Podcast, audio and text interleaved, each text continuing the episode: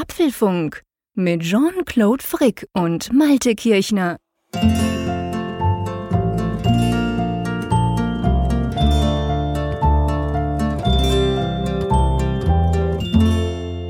Herzlich willkommen zum Apfelfunk Nummer 52, aufgenommen am Mittwochabend spät, dem 1. März. Ähm, ich frisch aus Barcelona, bibbere hier in der Kälte in Bern und auf der anderen Seite der Leitung sozusagen der Malte Kirchner an der Nordsee. Wie ist es denn bei euch? Ist auch so schweinekalt? Ja, mittlerweile auch wieder schweinekalt, aber in den letzten Tagen geht es hoch und runter. Also das ist wirklich eine Achterbahnfahrt. Insofern Barcelona-Wetter und äh, Nordsee-Wetter geben sich hier die Klinke in die Hand. Okay, also bei uns ist es, glaube ich, relativ kalt und vor allem stürmisch gewesen. Ich bin gestern Nacht spät heimgeflogen und das war ein richtig cooler Rüttelflug.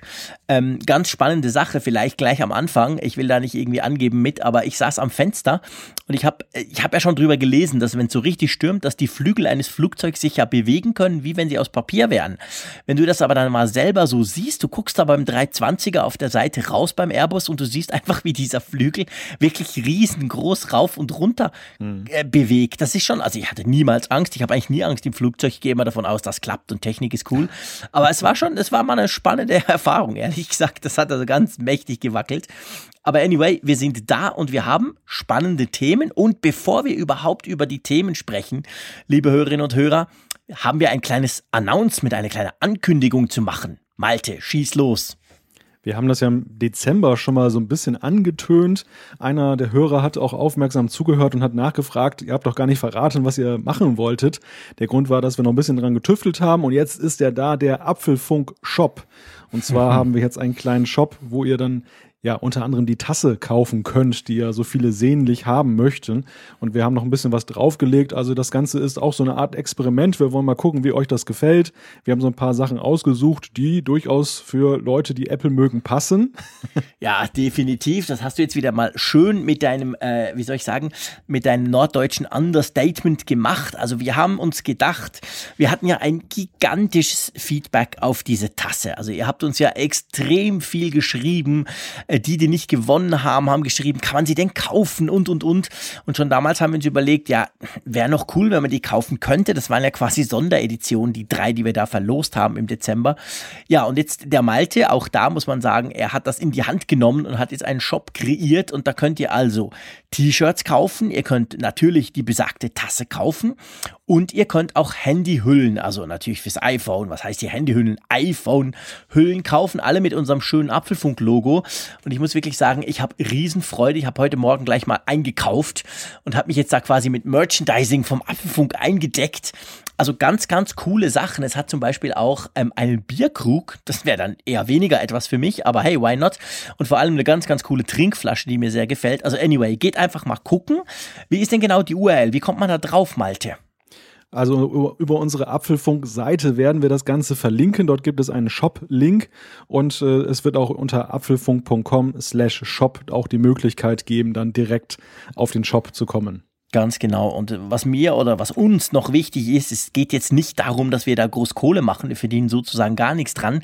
Es geht einfach wirklich mehr drum. Wir freuen uns natürlich, ähm, wenn ihr das kauft. Und vor allem, es ist ja auch ein bisschen Werbung, unser schönes Logo. Und wir haben uns wirklich gedacht, wir haben extrem viele Zuschriften bekommen in den letzten Monaten, wo es oft immer wieder darum ging, so um diese Tasse oder könnte man mal nicht und so. Haben wir gedacht, probieren wir mal einfach quasi als Angebot für unsere Hörerinnen und Hörer. Mal schauen, ob ihr ob ihr das wollt. Wenn ja, freut uns das. Ganz, ganz einen kleinen Anteil kriegen wir auch ins Kessle. Das ist natürlich auch schön. Von dem her kann ich mir dann zum Beispiel einen neuen Kopfhörer kaufen. Habe ich ja letzte Woche gemacht. Ich glaube, ich habe sogar groß im Apfelfunk angegeben, gell, Malte? Ich habe es, glaube ich, sogar geteasert. Ich hätte jetzt einen schönen neuen Kopfhörer.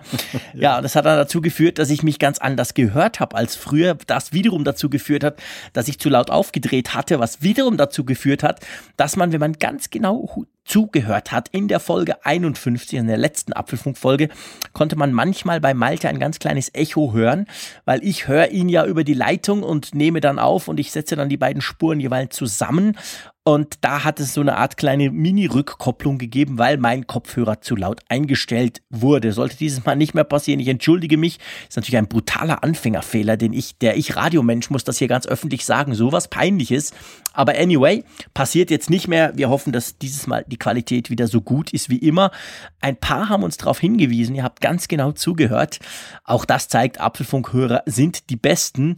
Ja, lass uns mal in, den, in die Themen einsteigen. Jetzt haben wir vom Shopping gesprochen und von meinen Fehlern hier. Aber wir haben ja spannende Themen, oder? Ja. Ja, vielleicht noch als Ergänzung, ich habe dann, man könnte auch sagen, ich habe das Echo in den Schweizer Bergen unterschätzt. Stimmt, das wäre auch nicht schlecht gewesen. Die sind zwar doch recht weit weg von, von uns, von Bern, aber ja, vielleicht, genau. Du hast aus der Nordsee zu uns in den Bergen hingerufen und es kam dann eben ein bisschen zurück. Genau, ein Reimport der Tonspur. Um. Ja, genau, sozusagen. Genau. Alle Klischees sind bedient. Wir kommen zu unseren Themen. Wir wollen darüber sprechen. Adobe hat eine ganz interessante Studie veröffentlicht. Es geht um Apps. Wir haben ja immer wieder schon mal darüber gesprochen, dass das große Trendfieber bei den Apps so ein bisschen rückläufig ist. Und es gibt jetzt Zahlen, die das untermauern, aber mit einem Sondereffekt. Und das wollen wir mal genauer betrachten. Genau, dann war ich ja wie gesagt in Barcelona, nicht am Strand, sondern am Mobile World Congress. Da werden wir drüber sprechen, welche Trends wir denn dort gesehen haben, die dann eben auch fürs iPhone wahrscheinlich spannend werden, werden in diesem Jahr.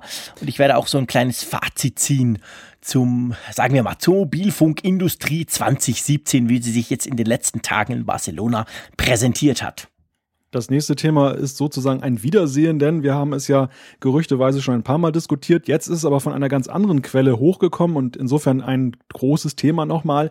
Es geht darum über die Diskussion, dass beim iPhone 8 oder wie auch immer es heißen mag in diesem Jahr statt des Lightning-Anschlusses USB Typ C eingesetzt werden soll. Genau. Und dann als letztes Thema, bevor wir dann ins Feedback einsteigen, und das ist dann auch eine schöne Überleitung, weil wir sehr viel Feedback bekommen haben. Ich habe letzten Freitag habe ich mir die Beats X ähm, äh, geholt. Äh, ich war ja schon ein paar Mal im Apple Store, habe ich glaube ich auch im Apfelfunk schon gesagt. Die waren nie vorrätig und letzten Freitag ging ich dann nochmal und dachte so, naja gut, die sind sowieso nicht da, aber ich laufe halt dran vorbei, wenn ich in Zürich arbeite. Und pom, da waren sie. Hab mir gleich ein paar geholt, hab dann auf Twitter ein Bild gepostet und äh, wurde wirklich, muss ich sagen, ja, was heißt überschüttet, aber ich habe sehr viel Feedback bekommen mit Fragen, mit, ähm, mit der Bitte doch was drüber zu sagen, wie sie denn sind, im Unterschied zu den AirPods und so weiter. Ich habe das dann gleich zum Anlass genommen, die Dinger quasi mitne mitzunehmen nach Barcelona und nicht die AirPods. So werden wir jetzt zuerst mal drüber sprechen, so über ein erstes Feedback nach einer Woche quasi ähm, können wir darüber die Beats X sprechen und dann auch ins Feedback überleiten. Da gab es nämlich auch Fragen rund um diese neuen Kopfhörer von Apple. Aber lass uns mal anfangen, lieber Malte, mit den Apps. Erzähl mal, was genau hat denn Adobe da rausgefunden?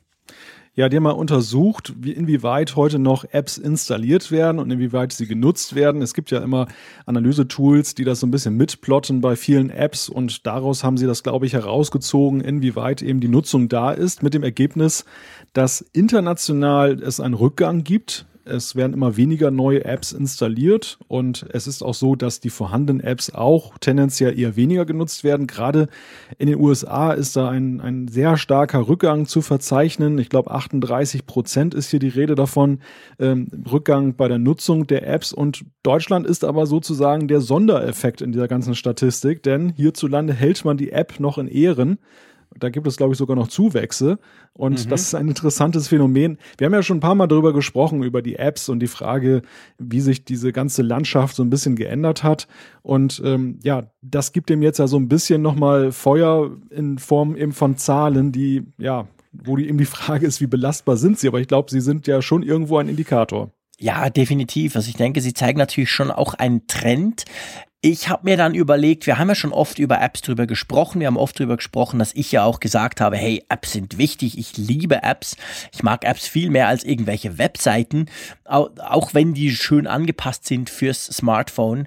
Ähm, trotzdem ist es natürlich so, und ich weiß nicht, wie es dir geht, Malta, mir geht es definitiv so, auch wenn ich tonnenweise Apps auf meinem iPhone drauf habe, äh, zu, zu Testzwecken natürlich, ist es schon auch so, dass ich feststelle, dass ich ähm, sehr viel ausprobiere. Aber am Schluss könnte man, selbst bei so einem Freak wie mir, wahrscheinlich die ganze Chose mit, ich sag mal, 10, wenn wir nett sind, 15 Apps eigentlich machen. Und auf die komme ich immer wieder zurück. Also es ist, es ist praktisch nie der Fall, wenn ich jetzt so das letzte, die letzten ein, zwei Jahre Revue passieren lasse, dass ich eine App austausche. Dass ich zum Beispiel sage, hey, die hatte ich jetzt lange, aber die fliegt jetzt raus, weil jetzt gibt's was Besseres. Sondern man bleibt dann irgendwie denen, die man hat, treu oder anders gesagt, die, die man hat, genügen für alles, was man tun will. Geht dir das auch ein bisschen so? Ja, ja, es gibt eine Konsolidierung dahingehend, dass man eben so seinen kleinen Werkzeugkasten hat, so wie man mhm. ja auch mhm. bei den System-Apps ja so seine Apps hat, die man häufig benutzt. Und so ist das eben auch bei den sonstigen Apps, dass man eben eine Top 3, Top 5, bestenfalls Top 10 an Apps hat, die man wirklich regelmäßig benutzt und alles andere, das sind eben eher Apps, die man saisonal benutzt. Beispielsweise, mhm. wenn man jetzt gerade in Urlaub fährt und dann braucht man eben irgendwelche Reisesachen oder ja, Spiele, die gerade on vogue sind, die man dann auch natürlich dann auch mal so eine Woche eben jeden Tag mehrfach einschaltet und dann ist das aber auch wieder durch. Da, und dann gibt es eben die Kategorie 3 und das sind eben die Apps, die man mal eben so antestet, wo man mal kurz reinguckt und ähm, ich entdecke das bei mir auch immer wieder, dass es dann irgendwann ein Wiedersehen gibt, so beim Durchscrollen der neuen Seiten, äh, wo dann plötzlich irgendeine App auftaucht, wo ich denke, oh, die habe ich auch installiert. Wahnsinn, was ja. war das denn? Ja, genau. Oder auch bei den Updates, ich, ich gucke ja dann immer die Updates an im App Store, weil weil ich wissen will, ob irgendeine wichtige, in Anführungszeichen, App aktualisiert wurde, vielleicht neue Features kamen, wo man drüber schreiben könnte oder so. Und dann denke ich manchmal auch, hä, die habe ich noch drauf? Ah, okay. Da kam irgendein Update von irgendeiner App, die auf Homescreen-Seite 6 im Ordner 3 irgendwo versteckt war, die ich gar nicht mehr dran gedacht habe. Was ja noch cool ist, finde ich, bei Android-Smartphones, sehr viele haben diese Funktion. Da gibt es so eine Funktion, dass du quasi, zum Beispiel die Samsung-Handys haben das, HTC kann das auch, andere auch, dass du quasi sagen kannst, ähm, zeig mir mal die Apps, die zum Beispiel pff, sechs Monate nicht mehr gebraucht wurden, nicht mehr geöffnet wurden, überhaupt nichts damit gemacht. Und dann kann man sie quasi mit einem Rutsch deinstallieren. Das hilft natürlich dann zum Aufräumen, vor allem wenn es ums Platzthema geht, zum Platzsparen. Ich habe ein 256er äh, iPhone, von dem her ist mir das, sage ich mal, wurscht. Ich habe eigentlich immer genug Platz drauf. Aber das ist ganz praktisch. Aber lass uns mal zurückkommen zu dieser App-Geschichte. Also, was denkst du, wo führt das hin? Oder anders gefragt, die Amerikaner installieren viel weniger Apps und neue Apps haben es viel schwieriger. Ähm, das, das heißt ja nicht prinzipiell, dass Apps unbeliebt sind, oder? Nein, das heißt eigentlich erstmal nur, dass eben ja in bestimmten Sparten, glaube ich, dann eben Veränderungen dahingehend sind, dass man eben erkannt hat, dass eben es nicht unbedingt eine App braucht. Dass eben, also ich nehme jetzt mal nur mal beispielhaft den Bereich Nachrichten-Apps. Mhm. Da ist es ja so, dass es ein großer Trend war. Es war einfach schick, eine App zu haben. Jeder hatte eine App und äh, alleine eine App zu haben war eigentlich schon Sinn und Zweck der ganzen Geschichte, mhm. selbst wenn sie nicht viel gebracht hat und eine mobile Website eben das Gleiche hatte. Und ich glaube, in vielen Bereichen ist jetzt so ein ja, Status eingetreten, dass eben erkannt wird, dass man eben nicht immer eine App braucht und eine mobile Website eben auch genügt, eine responsive Website. Und ich glaube, in Amerika ist man da so ein bisschen flexibler. Also ich glaube, die mhm. Deutschen, und das erklärt so ein bisschen den Sondereffekt, die Deutschen denken eher so in Rubriken. App ist ja, App. Stimmt. Das hat so einen Wert für sich. Ne? Also App ist ja. irgendwie was ganz Tolles und das, das muss genau. man irgendwie weiter kultivieren, auch wenn es völlig unsinnig ist. Und die Amerikaner sind eher Pragmatiker, die sagen, ist mir doch egal, ob es eine App ist oder jetzt eine Website. Und wenn ich es mir als ähm, Favoriten eben auf den Homescreen lege, dann sehe ich ja oft noch nicht mal auf den ersten Blick, ob es eine Website ist oder eine App, weil die sind ja teilweise so gestaltet, dass es eben wie eine App hochploppt. Stimmt. Und ich denke, das ist so ein, so ein springender Punkt bei der ganzen Sache, dass eben die Deutschen da noch so, und das wird ja auch unterstellt von Adobe, die sagen, äh, das ist jetzt nicht so, dass äh, Deutschland Wolkenkuckucksheim ist, was die Apps angeht, das wird irgendwann auch vorbei sein. Ähm, mhm. Das kommt bei den Deutschen nur immer ein bisschen später an. ja, gut, das ist typisch der Amerikaner, der immer das Gefühl hat, er sei der Erste bei allem. Ähm, ja, aber stimmt schon. Aber weißt du, ich, ich, ich sehe das auch so ein bisschen von der anderen Seite. Für mich ist es, also ich stelle einfach bei mir persönlich fest, dass es tatsächlich so ist, dass es ein bisschen wie beim Smartphone. Die neuen Smartphones, ja, die können einige Dinge besser, aber grundsätzlich so große Unterschiede sind nicht mehr. Also muss ich nicht jedes Jahr oder ich muss eigentlich auch nicht alle zwei Jahre ein neues kaufen. Ich bin ganz zufrieden, aber das heißt ja nicht, dass wir nicht alle unsere Smartphones brauchen. Und mir kommt es bei den Apps so ein bisschen ähnlich vor. Ich habe einfach das Gefühl, es gibt schon unglaublich viele gute Apps. Es gibt super tolle Casual Games, die man mal schnell zu irgendwo in der U-Bahn spielen kann und so weiter und so weiter. Es gibt für alles schon eine riesen Auswahl.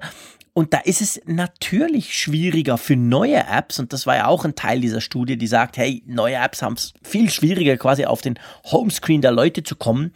ähm, da ist es einfach auch noch viel schwieriger, weil ja, es ist halt schon da und das, was da ist, großmehrheitlich, ist saugut. Meinst du, das könnte auch so ein bisschen damit zusammenhängen? Ja, ja, sicher. Also die Marktsättigung ist ein Faktor, da gebe ich dir völlig recht, dass du eben für viele Anwendungsbereiche hast du eben viele gute Apps und die, die Leute sind zufrieden damit. Die, die haben nicht das Bedürfnis, dann da in dem Bereich dann unbedingt jetzt was Neues zu installieren.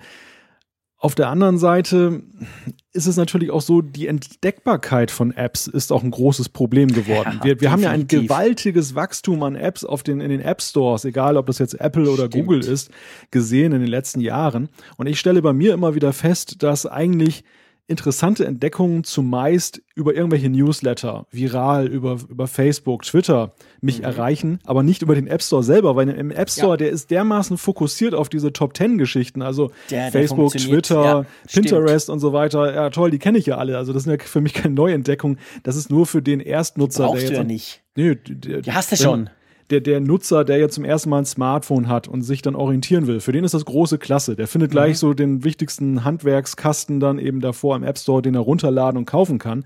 Aber für den weitergehenden Nutzer und ich meine auch nicht mal Profi-Nutzer, aber einfach den, der schon länger im Geschäft ist mit Smartphones, ist es verdammt schwer über den App Store so über diese Bestseller hinwegzukommen. Ich meine, das ist so ein bisschen wie im Buchhandel, erinnert mich das manchmal, wo du auch so reingehst und da sind mittlerweile immer nur noch Bestseller überall an den Wänden. Und so der, das, das wirklich gut geschriebene ja, Buch was. eines unbekannten Autoren ist verdammt schwer zu finden. Ja, ja, das ist wirklich wahr. Also das, der App Store, die App Stores ganz generell äh, ja, es ist enorm schwierig und man hangelt sich dann an diesen Best-of-Listen durch und diese Best-of-Listen sind sowieso immer das, was du schon hast. Die sehen auch immer gleich aus, die verändern sich praktisch überhaupt nicht. Ähm, das ist wahr, ja, das stimmt. Also da, da muss man schon über eine Webseite, über irgendwelche Blogs oder auch mal auf Twitter, weil einer, den du kennst oder dem du folgst, schreibt, hey, das ist eine coole neue App oder so. Ähm, ich, ich lese ja immer wieder macstories.net, das haben wir auch schon vom Federico Vitici. Ähm, das ist ja eine ganz coole Seite auf Englisch von einem Italiener und der schreibt sehr viel über Apps. Der, dem ist das enorm wichtig, über Apps zu schreiben und immer wieder. Der entdeckt auch immer wieder, hat auch so ein Newsletter. Da entdecke ich ab und zu tatsächlich Apps. Also, wo ich denke, ah, okay, spannend. Klar ist es die 238. RSS-App, aber vielleicht macht sie etwas anders. Ich probiere sie mal aus. Aber sonst hast du völlig recht, es ist sehr schwierig, überhaupt entdeckt zu werden für, für jemanden, der, ein, der, der, der eine neue App entwickelt. Gut, ich würde sagen, man kann zusammenfassen, Malte, die Apps sind nicht tot, das Wachstum schwächt sich ab. Man könnte fast so ein bisschen sagen, ähnlich wie bei den Smartphones, oder? Ja, ich denke auch. Also da ist eine gewisse Parallelität zu erkennen und äh, ja, als Folgerung, Jean-Claude, wir müssen die App der Woche hier wirklich mal einführen. Oh ja, de definitiv. Das ist jetzt wieder so ein schöner Live-Moment. Ihr wisst es alle, liebe Hörerinnen und Hörer, wir machen das wirklich live. Wir schneiden nichts rum.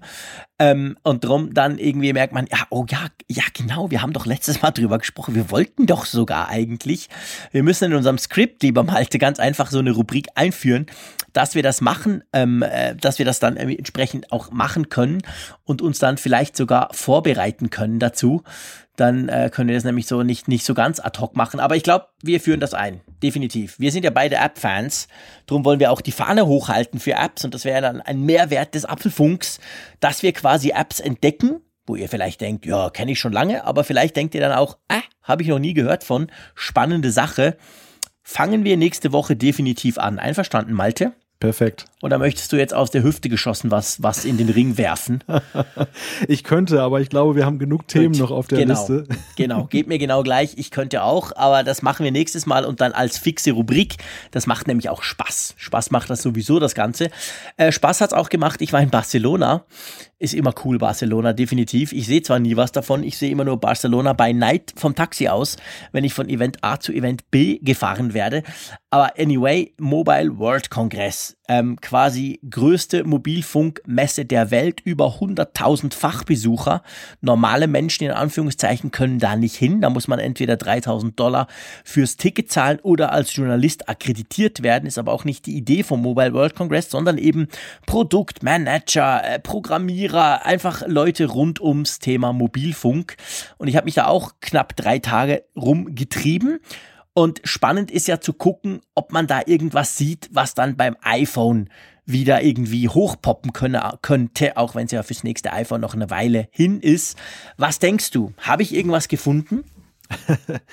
äh, schwierig. Also ich denke, dass das Problem des Mobile World Congress ist ja, dass er auf der einen Seite ein großes Spektrum an Sachen zeigt und auf der anderen Seite aber ja doch eher eine Versammlung der, jetzt was die Hersteller angeht, der kleineren ist. Also Samsung ist zwar da, zeigt aber jetzt nicht ganz, nicht die ganz großen Sachen. Ihr S8 werden sie ja erst ja wahrscheinlich Ende März jetzt zeigen und Apple ist nicht dabei. Das heißt, diejenigen, die den größten Anteil am Kuchen haben, die, die halten sich da mehr oder weniger dezent im Hintergrund und sie lassen den Kleinen den Vortritt, die ja alle sich mühen, dann den vom Kuchen ein Stück mehr zu haben.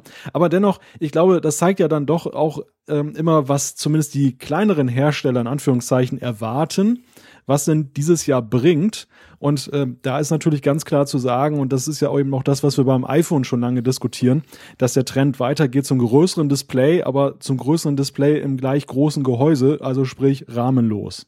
Ja, das ist so. Das ist wirklich der ganz große Trend, der sich abgezeichnet hat, muss man sagen. Ähm, Vorreiter, beziehungsweise ich sag mal Highlight aus meiner Sicht in dem Bereich war ganz klar LG, das LG G6.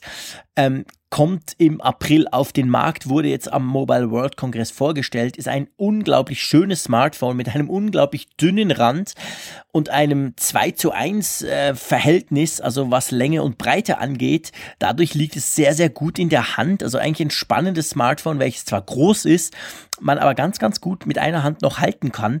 Und es ist klar, also da in diese Richtung gehen alle. Sogar Sony hat angefangen an seinem fast schon auch so ikonischen Rand wie beim iPhone zu knabbern. Der ist auch kleiner geworden dieses Jahr. Und ähm, grundsätzlich ist es so, auch Dual-Kameras kann man sagen, sind irgendwie in der Masse, was heißt Masse, aber auf jeden Fall bei den wichtigsten Herstellern angekommen. LG auch wieder beim G6 hat auch wieder zwei Kameras drin, so wie letztes Jahr schon auch so eine Art Zoom-Funktion, indem du einfach verschiedene, verschiedene ähm, Weitwinkel oder Normalobjektive, die zwei quasi kombinierst. Ein bisschen anderen Weg geht Huawei. Huawei hat auch zwei Kameras. Eine ist aber ein Schwarz-Weiß-Sensor und der wird dann dafür gebraucht, um die Qualität und vor allem die Schärfe bei Low Light, also bei schlechtem Licht, zu steigern. Also quasi, das sind so die beiden Konzepte mit zwei Kameras, was du eben tun kannst, eher so wie Apple mit Zoom oder eben quasi zur Verbesserung des Bildes. Ich möchte ganz kurz etwas sagen und so ein bisschen ähm, generell als Fazit ziehen. Man hat unglaublich stark, dieses Jahr kam es mir wirklich extrem so vor, gemerkt, dass eben wenn die zwei Großen fehlen, die zwei Großen, die irgendwie 98 Prozent des ganzen Revenues, die man im Mobilfunk, im Smartphone-Verkaufsbereich erwirtschaften kann, wenn die beiden Firmen fehlen, Apple fehlt immer, das wissen wir, die gehen nie an solche Events, die machen ihre Events selber. Und Samsung hat ja dieses Jahr quasi, die waren zwar da, die haben aber nur Tablets gezeigt, das hat überhaupt niemanden interessiert. Samsung hat gefehlt, weil sie noch nicht ready sind, weil das äh, Galaxy S8 einfach noch nicht bereit ist. Das kommt dann am 29. März, wird das dann vorgestellt. Und wenn die zwei fehlen, dann fehlt wirklich was. Also dann ist wirklich eine ganz, ganz große Lücke. Und dieses Jahr war so krass, dass ja Nokia zurückkam und die haben ja, haben ja, habt ihr sicher alle mitgekriegt, dieses 3310, das, den Knochen aus dem Jahr 2000, haben ja die vorgestellt, nochmal in einer erneuerten Version. Man kann jetzt Snake in Farbe spielen, aber immer noch ohne Touchscreen. Und ich sag's mal so, das war was die Berichterstattung anging, was den Stand anging, was, was die Leute anging, die diesen Stand überrannt haben, war das das Highlight. Und wenn ein Telefon, kein Smartphone, ein Telefon aus dem Jahre 2000 das Highlight einer Mobilfunkmesse quasi ist, jetzt ein bisschen salopp formuliert, ja, dann weiß man, wie es um die Mobilfunkindustrie 2017 steht. Also Innovation gleich Fehlanzeige, sage ich da mal. ja, gut, ich meine, dass das Nokia-Telefon hat natürlich auch einfach, weil es so exotisch ist, dann das Medienecho ja, natürlich so ein bisschen beeinflusst. Jeder, praktisch jeder ja. der Journalisten, der da war, hat gesagt, ja, ey, das weiß ich noch. Viele haben gesagt, das war mein erstes Telefon, mein erstes eigenes. Also da, da hat natürlich ganz viel Nostalgie drin mitgeschwungen. Mhm. Und ich denke, das hat natürlich Nokia ganz extra gemacht. Die haben jetzt nicht das Gefühl, dass in Europa viel davon verkaufen, sondern ging es schlicht und ergreifend drum, die waren weltweit in der Presse mit dem Ding. Also genau. quasi, genau. ähm, ja, sozusagen, äh, Strategie ging auf. Aber trotzdem, ich meine, dann gibt's ein G6, welches wirklich ganz toll ist, ein LG, also ein wunderschönes Phone. Aber ganz ehrlich gesagt, auch bei diesem Telefon, wir alle wissen, ab 29. März kräht kein Hahn mehr danach. Dann kommt nämlich mhm. Samsung, dann kommt die PR-Walze von Samsung weltweit. Ja, und dann sind die alle wieder weg. Dann spricht niemand mehr drüber. Dann spricht man nur noch über das neue Galaxy S8, welches ja, man konnte so einen Teaser sehen und der, der, auf Twitter kommt man jetzt das Bild schon sehen. Das Ding sieht ähnlich aus. Riesenscreen, ganz kleiner Rand. Also das, das geht alles in die gleiche Richtung. Und ich glaube, beim iPhone, wir haben es schon oft diskutiert, das ist völlig klar. Dieses Jahr fällt der Rand. Wahrscheinlich nicht ganz weg, aber er wird sicher viel, viel dünner. Ja, also was ich festgestellt habe, ich habe den MWC ja nun aus der Ferne mitverfolgt, konnte mich insofern dann auch ein bisschen frei machen. Ähm, bei einigen Medien mhm. habe ich festgestellt, dass die sich eben auch sehr begeistern lassen dann von der PR-Maschine, die Klar, sie natürlich auch sehr um, umwirbt dann vor Ort. Ähm, aus der Ferne betrachtet muss ich sagen, ist es ja so, dass die, die Zahl der Merkmale bei neuen Geräten die du jetzt wirklich als nennenswert erwähnen kannst, äh, dass die Zahl ja deutlich zurückgegangen ist. Und wenn du sie genauer betrachtest, ist es natürlich auch häufig so ein bisschen modischer Firlefanz. Also, dass zum Beispiel ja. Huawei da jetzt dann in sein, sein P10 da in, in wunderschönen Trendfarben äh, herausgebracht hat, die alle für sich genommen schön aussehen. Aber wenn das natürlich das Alleinstellungsmerkmal des Gerätes ist, dann ähm, ist es schon um die Mobilfunkindustrie, wie du schon sagtest, nicht mehr so ganz toll äh, bestellt, dann, dann zeigt sich eben, dass es eine gewisse Innovationsarmut gibt. Genauso ist für mich mittlerweile auch die Frage, welche Daten haben diese Geräte, was CPU angeht und, und, und Grafik ist eigentlich mittlerweile so richtig nebensächlich geworden, weil du ja unterstellen kannst, dass sie alle relativ leistungsfähig sind. Und wenn du jetzt nicht gerade irgendwelche Extremanwendungen darauf fährst, dann so. ist es eben so, die sind alle gut. Die sind Nein, alle gut. Das ist so. Die sind schon länger gut und das ist ja letztendlich, also ist ja toll für uns Konsumenten, muss man ganz klar sagen. Aber natürlich äh, in Bezug auf Verkäufe für die Hersteller selber ein Problem und das ist genau der Punkt. Also ich habe mir dann heute, als ich zurückkam, äh, habe ich mir dann das LG G5 vom letzten Jahr hervorgenommen. Das liegt bei mir noch in der Schublade. Habe das aktualisiert, habe zuerst mal 2500 Updates draufgespielt und musste auch da sagen, hey, das Ding rennt, das Ding ist super schnell, das Ding funktioniert hervorragend. Wenn das andere jetzt nicht so super stylisch wäre und halt nochmal eine Ecke cooler aussieht, es gibt keinen Grund. Man muss das Ding nicht kaufen, man muss nicht wechseln. Und das ist letztendlich bei all den, den, den, den Telefonen der Fall. Und das ist ja eigentlich das Schöne aus Konsumentensicht, ich muss gar nicht wissen, ob da jetzt der Snapdragon 821 oder eben der 835er oder wie sie alle heißen drin ist. Es ist eigentlich wurscht. Die Dinger haben so viel Power, damit kann ich 4K-Filme irgendwo hin beamen. Also alles kein Problem. Drum spielt das auch nicht mehr so eine Rolle und das tut natürlich auch den Herstellern so ein bisschen einen Teil des Marketings wegnehmen, weil früher haben sie ja wahnsinnig gerne, ey, 4 GB RAM, wow, krass und hier und da das, das fällt jetzt so ein bisschen weg, weil halt alle mitbekommen haben, hey, spielt gar keine Rolle. Die Dinger sind schnell, ab einem gewissen Preisniveau. Ähm, muss man sich darum keine Sorgen mehr machen. Und dann geht's halt dann mehr ums Design und dann plötzlich eben um Farben, du hast das angesprochen, auch Nokia mit diesen Nokia 3, 5 und 6, die haben ja drei Smartphones mit Android vorgestellt, die gibt's auch in recht poppigen Farben, das sieht also ziemlich cool aus, aber letztendlich ist es eigentlich unerheblich, aber das ist zumindest ein Punkt, wie man sich so ein bisschen abheben kann und Huawei macht das auch so, du hast, du hast ja gesagt. Also die färben das Ding zum Teil recht krass ein. Ja, ich, das ist, find, ich finde, ich möchte nicht so negativ sprechen über den MWC, aber es war ja zu erwarten. Es ist nicht so, dass mich das überrascht hätte. Mich hätte eher überrascht, wenn einer da jetzt mal wirklich was ganz, ganz Neues aus dem Hut gezaubert hätte. Aber trotzdem, ich glaube, ähm, wir müssen uns einfach darauf einstellen, dass halt die Schritte kleiner werden, dass die Geräte unglaublich gut sind, dadurch auch unglaublich gut bleiben, wenn sie ein bisschen älter sind zum Glück. Und trotzdem, gell Malte, wir zwei haben ja trotzdem, und da sind wir nicht alleine, haben schon das Gefühl, dass das iPhone dieses Jahr wieder einen größeren Schritt machen wird. Ja, ja, die, die Anzeichen verdichten sich und ich denke mal, du spielst schon auf das nächste Thema an, genau. was jetzt auf unserer Liste steht. Das geht ja fließend über. Also ich denke auch der MWC hat sicherlich dann auch eben, was die Rahmenlosigkeit angeht, einen Akzent dahingehend eben gesetzt, dass das ein Thema wird auch für die anderen. Beim S8 da von Samsung, da gibt es ja jetzt die ersten Leaks, da kann man schon sehen, dass es eben sehr stark in die Richtung geht. Beim iPhone äh, ist es ja eigentlich auch schon fast gesetzt bei, bei der Dichte an Gerüchten, die mhm. es da zu dem Thema gibt. Und ein weiteres Thema, was uns jetzt wieder präsentiert wurde, das ist die Frage USB Typ C Anschluss am iPhone statt Lightning Lightning ist ja noch gar nicht so lange her, dass es eingeführt wurde und diesen ja antiquierten 30-Pin-Adapter ersetzt hat. Und warum, warum tischen wir euch dieses Gerücht jetzt ein weiteres Mal auf, über das wir schon gesprochen haben? Der Grund ist schlicht und ergreifend, dass das Wall Street Journal in den USA das Thema nochmal aufgegriffen hat. Und das Wall Street Journal ist dafür bekannt, dass sie einerseits eine recht hohe Trefferquote haben bei ihren Quellen und mhm. zum anderen, dass Apple, und da erinnern wir uns ans letzte Jahr mit der Geschichte mit dem Klinkensteckerverzicht, Apple nutzt das Wall Street Journal augenscheinlich auch mal ganz gerne, um dann ja im Frühjahr schon mal die Leute darauf einzustimmen, auf die Dinge, die unangenehm werden könnten beim nächsten iPhone. Mhm. Und äh, da werden dann die Diskussionen entfacht, damit man sie eben nicht im September hat, wenn das dann alles ja ganz toll sein soll, dann eben die, die, die Darstellung. Ja, das ist eine clevere Strategie grundsätzlich von Apple. Richtig. Ähm, ich sag's mal so, lass, lass uns mal einordnen. Ich, ich, ich möchte es zuerst einordnen, bevor ich euch da meine Meinung um die Ohren haue.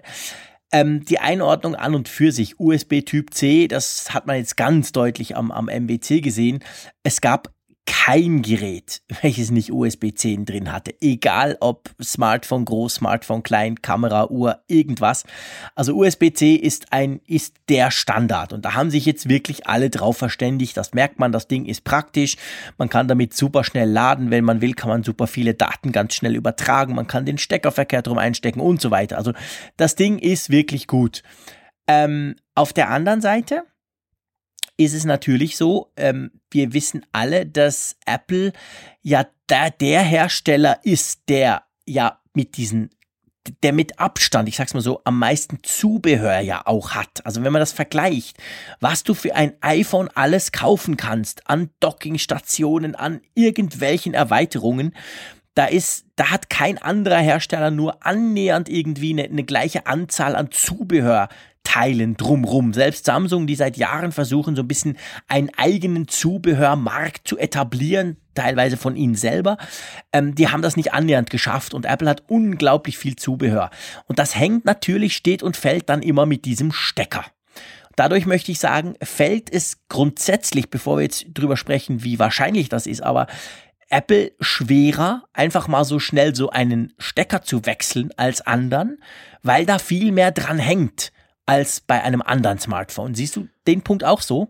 Das ist sicherlich ein Faktor. Und der zweite ist, wo du gerade die anderen Hersteller erwähnt hast. Die anderen Hersteller sind ja teilweise noch bei Micro-USB und Mini-USB gewesen beim Anschluss vorher. Mhm. Für die war das natürlich ja auch eine signifikante Verbesserung Stimmt. zu sagen, dass sie jetzt die, die, genau diesen Stecker, wie du erwähnt hast, der, den man, egal wie rum man ihn dreht, der passt, einführt. Und Apple hat ja dieses Problem nicht. Also Apple kann ja schwerlich die Einführung von USB-C als große Verbesserung feiern, weil der Lightning-Anschluss ja schon vor ein paar Jahren mit genau diesen Benefits ja eben ja. so präsentiert wurde und ja eben auch deshalb eine große Akzeptanz gefunden hat, obwohl eben ja auch damals schon das Problem war, dass viele Zubehörteile und Ladekabel dann eben ja diesen 30-Pin-Adapter hatten und dass viele gesagt haben, oh ärgerlich, jetzt muss ich alles neu kaufen.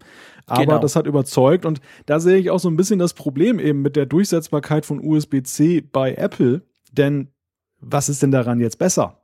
Genau. Also ich sag's dir ganz ehrlich, ich halte überhaupt nichts von diesen Gerüchten vom Wall Street Journal. Um das Ganze zu untermauern, dass ihr nicht denkt, ja, der Frick wieder. Ähm, der, der John Gruber, ein absolut ausgewiesener Apple-Kenner und Fachmann mit auch perfekten Connections innerhalb des Konzerns. Der hat ja auf Daring Fireball seiner Webseite hat er einen ziemlich langen Artikel gepostet. Wir hauen die dann beide in die Show Notes rein, wo er eben eigentlich sagt, warum Apple genau nicht USB Typ C einbauen wird. Klar machen es alle, klar ist das im Moment der Standard to go quasi. Auf der anderen Seite ähm, sagt er auch, ähm, es ist genau wie du sagst, man hat ja keinen Vorteil. Ich als iPhone-Benutzer habe überhaupt keinen Vorteil, außer dass ich alles von der Freisprechanlage im Auto über egal was. Ich muss dann wieder alles wechseln. Ich muss alles tauschen. Für mich persönlich wäre es noch ganz praktisch, weil ich habe ja ganz viele Android-Smartphones, die sind jetzt alle mehr oder weniger auf USB Typ C. Da kann man sagen, okay, kann man das wenigstens austauschen. Aber grundsätzlich für den, für den ähm, Apple-User ist das ja nur nachteilig und ich habe keine Vorteile damit. Und er hat eine ganz witzige Theorie, wie er quasi erklärt, wie jetzt dieses Gerücht ins Wall Street Journal reingekommen ist. Genau, seine Theorie besagt, dass nicht der, der Stecker am Gerät gemeint ist, sondern nämlich auf der anderen Seite des Kabels der Stecker, der ins Ladegerät, ins Netzteil reingeht und dass das möglicherweise dann eben die Änderung ist, die Apple vollzieht, weil man dann den Vorteil hätte, dass man eben das dann eben auch leicht dann eben an das neue MacBook Pro anschließen kann zum Laden. Also bliebe dann alles beim alten, beim iPhone, aber eben die andere Seite wird dann USB Typ C. Genau, und das wäre natürlich spannend, beziehungsweise es ist tatsächlich so, dass solche Gerüchte oftmals so passieren, dass man irgendwie merkt, ja doch, die bauen die iPhone Division auch, irgendwas machen die, aber vielleicht ist es schlicht und ergreifend das Ladegerät, das eine USB Typ C kriegt und da kriegst du quasi ein USB Typ C auf Lightning Kabel, ein Kabel, welches du jetzt ja zum MacBook Pro dazu kaufen kannst. Das kostet dann, glaube ich, im Moment 30 Euro, damit du am neuen MacBook Pro überhaupt mal dein iPhone zumindest laden oder, oder anschließen kannst. Ich habe mir so ein Kabel geholt. Ähm, das wäre dann quasi die Erklärung. Also ich glaube tatsächlich auch, weil wir müssen ja wissen, Apple verdient ja auch am Lightning. Lightning kann man ja lizenzieren, wenn ich irgendein Zubehör machen will, aber da muss ich Lizenzgebühren an Apple abdrücken. Und äh, wie gesagt, du hast gesagt, die Vorteile sind nicht da von USB Typ C für Apple-Benutzer. Das, das Coole, das Einfache, das haben wir alles schon, das können wir alles schon.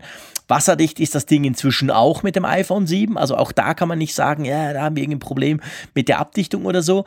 Also ich ganz persönlich, und ich schreie das jetzt mal einfach laut raus und ich lasse mich dann natürlich unter Umständen im September gerne ausschalten, aber ich bin absolut der Meinung, das wird nicht kommen. Ja, also ich denke, bei USB Typ C ähm, oder bei Lightning besser gesagt, hat Apple ja nicht nur den Vorteil, dass sie eben Lizenzgebühren damit verdienen, sondern dass sie eben auch im Sinne der Qualitätskontrolle eben auch gucken können, was Zubehörhersteller machen und dann eben einen Riegel vorschieben können, was sie bei USB Typ C dann nicht so könnten, weil das eben ein offener Standard ist. Und es ist ja jetzt schon bekannt, ähm, ich habe es kürzlich erst in der CT gelesen, dass oh, ja, ja. USB Typ C nicht gleich USB Typ C ist, sondern dass da auch schon viele Probleme sind. Manchmal muss man den Stecker dann doch wieder in eine bestimmte Art und Weise einstecken, weil dann irgendwie die, die Pins gar nicht so durchweg belegt sind, ja, wie es eigentlich sein sollte. Ja. Also da, da sind ganz schlimme Sachen am Laufen. Ähm, man kann sagen, Anfänger, Schwierigkeiten vielleicht auch, das wird sich noch etablieren, aber eben aus Sicht von Apple wäre das ja auch keine Verbesserung, sondern ja eher eine Verschlechterung bei der ganzen Sache. Die Frage, die ich mir stelle bei der Sache mit dem Netzteil ist allerdings, beim iPhone ist es ja so, dass die allermeisten dieses Kabel, was in der Box liegt, ja auch nicht nur dazu benutzen, um es dann eben an dieses Steckerteil dran zu machen und dann in die Steckdose zu machen, sondern sie synchronisieren ja auch, also ich glaube, viele synchronisieren immer noch ihr iPhone mit ihrem Computer oder Mac auf jeden Fall. Und wie ist denn da die Lage, wenn da nur noch USB Typ C ist? Das wäre natürlich ja so eine Frage. Muss dann ein Adapter her für USB Typ A? Oder sagt Apple dann einfach, genauso wie sie gesagt haben, dass die Zukunft des Hörens äh, ja, ja, Funk, per Funk läuft, also kabellos ist, sagen sie vielleicht auch, ja, jetzt ist der Punkt, wo ihr nur noch iCloud-Synchronisierung machen sollt und nicht mehr über iTunes. Das äh, ist eigentlich die Frage, die sich mir stellte bei der Gruber-Theorie. Ja, da hast du natürlich grundsätzlich recht. Also ähm, das wäre ein Problem, wenn das Kabel quasi nur auf der anderen Seite USB Typ C hat und du dann schon an deinem iMac sitzt und denkst, tja, cool, was mache ich denn jetzt? Wie schließe ich das Ding jetzt an? Also entweder liegt da ein Adapter in der Box, äh, so wie das jetzt beim, beim, beim Klinke quasi war beim iPhone 7, oder pff, ja, oder ich kaufe ein Kabel. Also das ist tatsächlich ein, ein Punkt, der noch nicht so ganz durchdacht ist. Andererseits ist es ja jetzt und auch das, also man sieht, das passt jetzt im Moment auch alles nicht so recht zusammen. Wenn ich jetzt ein iPhone, ein iPhone habe, ein iPhone 7 oder ist egal welches, sind ja alle Lightning und ich habe mir ein MacBook Pro gekauft, sagen wir als der einzige Mac. Da kann ich die zwei nicht aneinander schließen, weil das Kabel in der Box vom iPhone hat USB Typ A das schöne neue MacBook hat nur USB Typ C, äh, geht nicht zusammen. Also das ist ja auch irgendwie, ich sag jetzt mal, aus Apples Sicht kann das auch nicht die Lösung sein, dass ich zwei Apple-Produkte kaufe und dann muss ich irgendwie noch entweder ein Kabel oder einen Adapter kaufen, um die zwei Apple-Produkte zusammen zu verlinken. Also wie man es dreht und wendet, es ist irgendwie noch nicht so ganz hundertprozentig praktisch jetzt mit dieser, ich sag mal, Halbeinführung von USB Typ C bei Apple, die es ja jetzt in den Notebooks haben, aber sonst noch nirgends. Also ja, wir können ja sogar sagen, dass ja die Android-Geräte, die neuen, jetzt besser mit dem MacBook Pro dann harmonieren genau. als das eigene iPhone, äh, wenn man jetzt nicht ein entsprechendes Adapterkabel dann, dann sich Wobei zulegt. auch da natürlich witzigerweise ist, wenn ich jetzt da bei mir so gucke, Das ist tatsächlich lustig. Die allermeisten Netzteile, die du kriegst von modernen neuen Android-Smartphones, die haben auf Netzteilseite noch USB-A. Und dann hast du quasi USB-A nach USB-C, damit du das, das Gerät laden kannst. Also da sind nur wenige, ähm, ich glaube Google. Google hat das beim Pixel XL, glaube ich, durchgezogen. Da ist USB Typ C auf beiden Seiten. Huawei bin ich jetzt nicht ganz sicher, die haben, die haben das Kabel sogar dran, weil die haben so einen speziellen Lade, Supercharge, mach mich ganz schnell voll Standard und der, ähm, der, der, der da, da ist das Kabel, glaube ich, direkt sogar dran an der, am Netzteil. Aber sonst ist meistens USB Typ A auf der anderen Seite. Also das ist, das ist alles noch so ein bisschen, äh, man sieht halt, USB Typ C ist ja doch noch relativ neu, auch wenn es jetzt bei den Smartphones praktisch groß ausgerollt wird. Auf PC-Seite ist es längst noch nicht überall drin. Also äh, man braucht wahrscheinlich einfach im Moment noch ein paar Kabel. Aber ich möchte gerne einen Punkt drunter machen. Ich meiner Seite gehe davon aus, dass auch das iPhone 8 oder X, das Jubiläums-iPhone, nach wie vor mit Lightning kommt. Und drum ähm, werden wir gucken, aber ich bin auch gleichzeitig der Meinung, das ist nicht das letzte Mal, dass wir über dieses Thema USB Typ C und neues iPhone sprechen, oder? Ja, ich bin mir da nicht so ganz sicher, weil Apple ja auch gerade jetzt beim MacBook Pro den USB-Typ-C-Anschluss ja auch extrem forciert hat. Ähm, da wäre es ja eigentlich nur logisch, wenn sie eben das in irgendeiner Weise jetzt auch dann bei der Mobillinie weitermachen, zumal ja die Theorie ja aktuell besagt, dass es drei iPhones geben wird, also zwei der bisherigen Bauart weiterentwickelt und dann eben ein drittes, das dann eben das Gala Monster Gerät ist, das Aushängeschild dieses Jahres und dort dann wiederum nur dann eben USB Typ C und bei den anderen weiterhin Lightning. Ich bin zwar auch sehr skeptisch, was das angeht, aber dennoch könnte ich mir durchaus da vorstellen, dass es eben irgendwie dann doch in diese Richtung geht, weil Apple diesen Weg ja nun auch schon mal eingeleitet hat. Also sie haben so oder so ein, ein Problem, würde ich fast sagen. Ja, genau. Äh, egal, wie sie sich entscheiden. Es wird Spott geben, wenn sie jetzt weiterhin auf Lightning setzen, nachdem ja. sie eben beim MacBook Pro jetzt diesen Weg gegangen sind und umgekehrt, wenn sie auch keinen Ballfall bekommen, wenn sie den Lightning-Anschluss in Rente schicken vorzeitig. Das äh, wird eine interessante Gemengelage im Herbst. Ja, definitiv. Also es bleibt definitiv spannend. Es ist sowieso spannend. Und ähm, dieses Thema selber ist auch noch lange nicht gegessen. Da gebe ich dir völlig recht. Lass uns mal einen Sprung machen zum Kabellosen. Macht ja eigentlich eh mehr Spaß als diese blöden Kabel immer. Ähm, wir haben ja schon oft und ausführlich über die AirPods gesprochen. Du hast sie, ich habe sie, wir sind beide ganz begeistert. Und ich habe mir jetzt letzten Freitag noch die Beats X geholt. Ganz normal im Apple Store habe ich mir die gekauft. In weiß.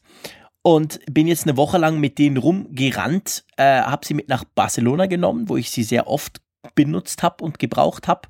Und ich denke vielleicht, wir könnten da mal so ein erstes Kurzfazit ziehen, weil ich doch gemerkt habe, nicht nur hier im Apfelfunk, auch auf Twitter und an anderen Seiten, da ist ein großes Interesse dran. Sehr, sehr viele haben mich gefragt, ja, welche nehme ich denn jetzt? Nehme ich jetzt die AirPods oder nehme ich die Beats X? Und ich denke, da könnten wir mal ein Fass aufmachen, oder? Ja, ich bin sehr gespannt.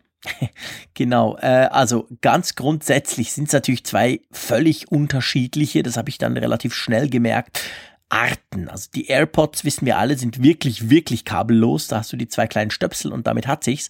Und das, das clevere kleine Ladecase, die, die, die Beats X, die bestehen so aus äh, eigentlich recht viel und recht langem Kabel.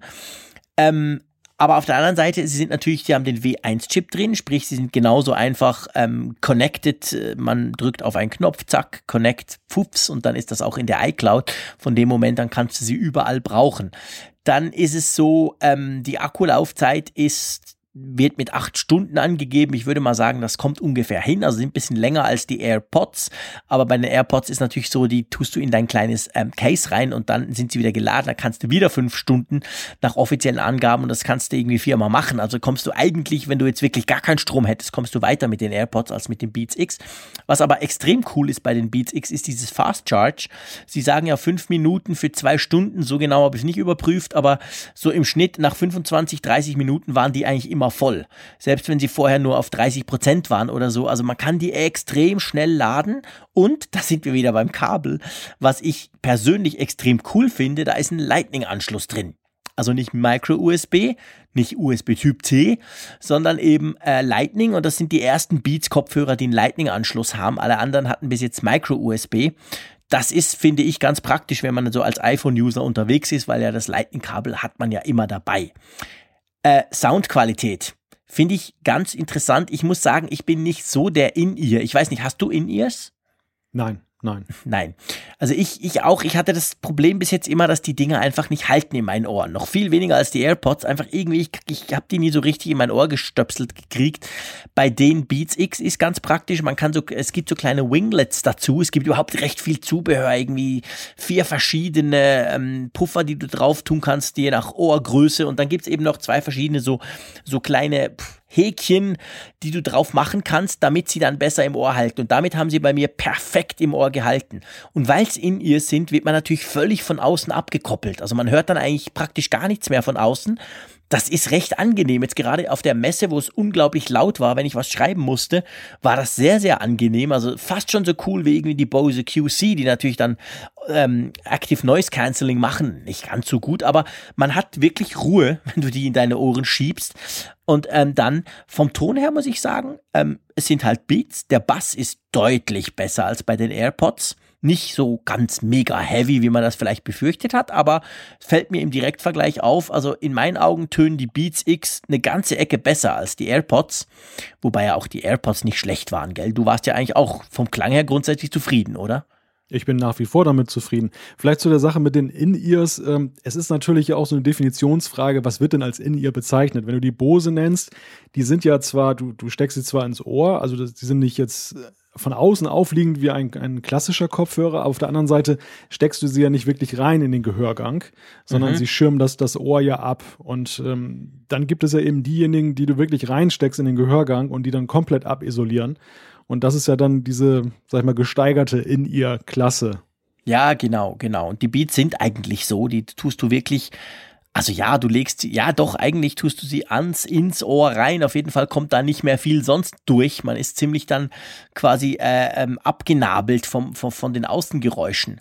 Sonst, äh, was ich extrem cool finde, ist, die, man kann sie ja dadurch, sie haben so ein langes Band, dass du dir um den Hals quasi oben um, um, um, um, um einfach drum tust und wenn du sie rausnimmst, kannst, sind sie unten magnetisch. Also auf der Hinterseite, dort wo das B drauf ist von Beats, kannst du sie magnetisch zusammenpoppen. Das hat dann bei mir dazu gefügt, dass ich sie oft einfach mal rausnehme, zusammenpoppe und wirklich keine Sorge haben muss, dass die irgendwie rausfallen, runterfallen, verloren gehen.